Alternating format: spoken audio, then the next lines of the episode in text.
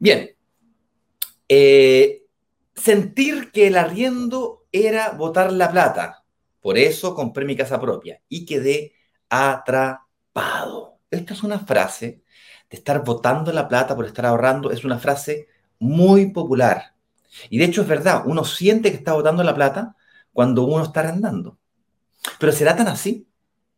¿Será tan terrible realmente?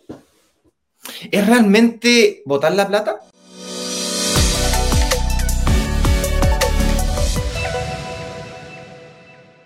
La respuesta es, en mi opinión, sí, exceptuando que tu capacidad de financiamiento la coloques o la inyectes en departamentos de inversión. Me explico. Si tu casa, arrendarla, te cuesta matemáticamente, no sé, digamos 500 mil pesos, la casa en la que estás viviendo cuesta 500 mil pesos, y tienes dos departamentos de inversión que cada uno te rentan 300 mil pesos, tienes un ingreso por concepto de arriendo de 600 mil. Esos 600 mil, de alguna manera, están pagando tu arriendo.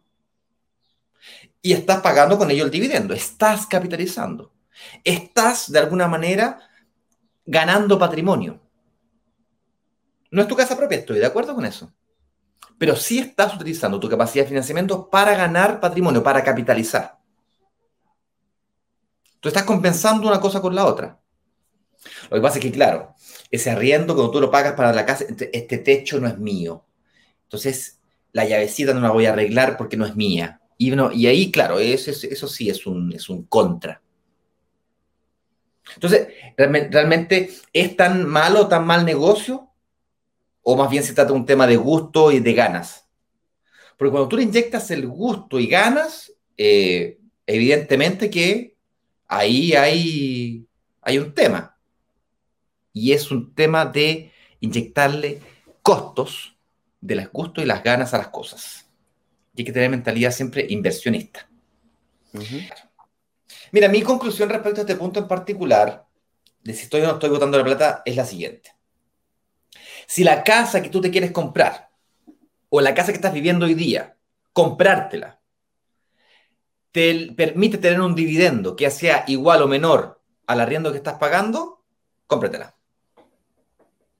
Por el contrario, si es que comprarte la casa en la que estás o comprarte la casa que quieres, el dividendo es más alto que el arriendo que tendrías que pagar por vivir ahí, te conviene arrendar.